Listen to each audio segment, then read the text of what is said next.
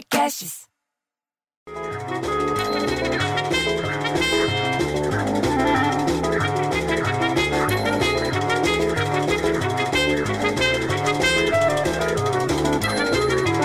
Tá certo isso, gente? É sério mesmo essa notícia? Sabe a Miquelina?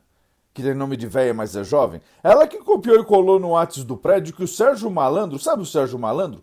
É uma das vítimas de esquema que embolsou mais de 170 milhões de reais, bicho. Pô, o malandro caiu na pegadinha do malandro, pô. Esquema da pirâmide financeira. Diz que só atrai com promessa de lucro acima do normal. Lá no Rio de Janeiro, o dono de uma empresa irregular de investimento já foi preso. Em São Paulo, outro investidor que transmitiu a operação pela internet desapareceu com muito dinheiro dos clientes.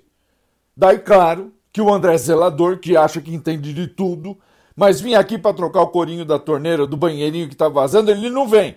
Faz o quê? Para não ficar por baixo, manda outra notícia que não tem nada a ver com o assunto, mas também tem a ver com a comunidade. adoção de cartinha de Natal dos Correios. Você lembra aquelas cartinhas que as crianças enviam para o Papai Noel fazendo pedido? Então, esse ano vai ser online.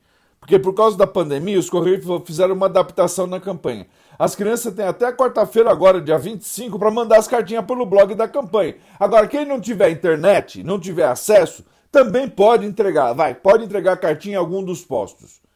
Podem participar da, da campanha, sabe o quê? Criança de até 10 anos.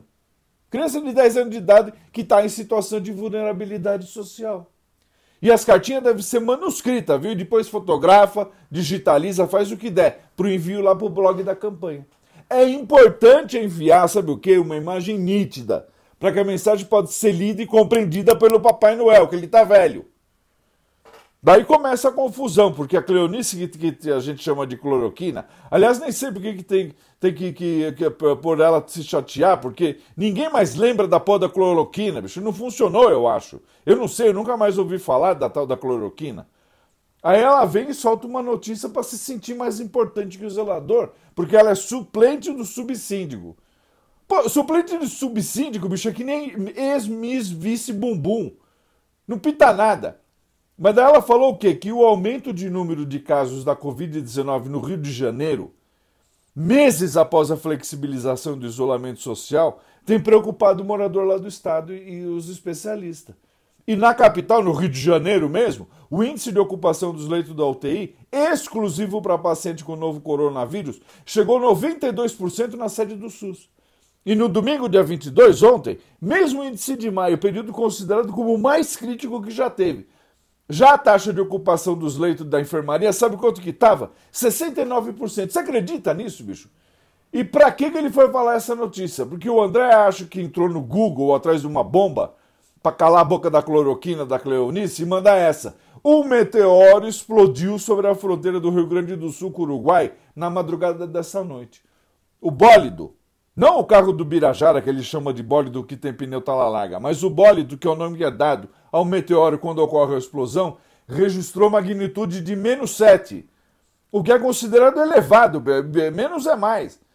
No momento da entrada da atmosfera, o meteoro tinha possivelmente menos de um metro de diâmetro, e com a queda desse meteoro, de elevada magnitude, fica comprovado que nesse ano de 2020 já entrou o maior número de meteoros de, de, elevada magnitude desde 2016, quando iniciou a operação do observatório lá do Rio Grande do Sul.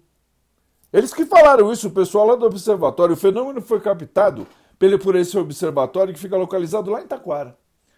Agora, por conta da briga com o André com a Cleonice, o prédio até tremeu de rir da cara dele, se achando mais importante que a vice-miss Bumbum suplente 2 do síndico. Você entendeu? Porque eles ficam nessa discussão idiota. Ah, porque vai tremer o prédio porque o meteoro caiu. Ah, puta, bicho, eu fico tão puto que eu prefiro ter um filho viado que o filho que treme.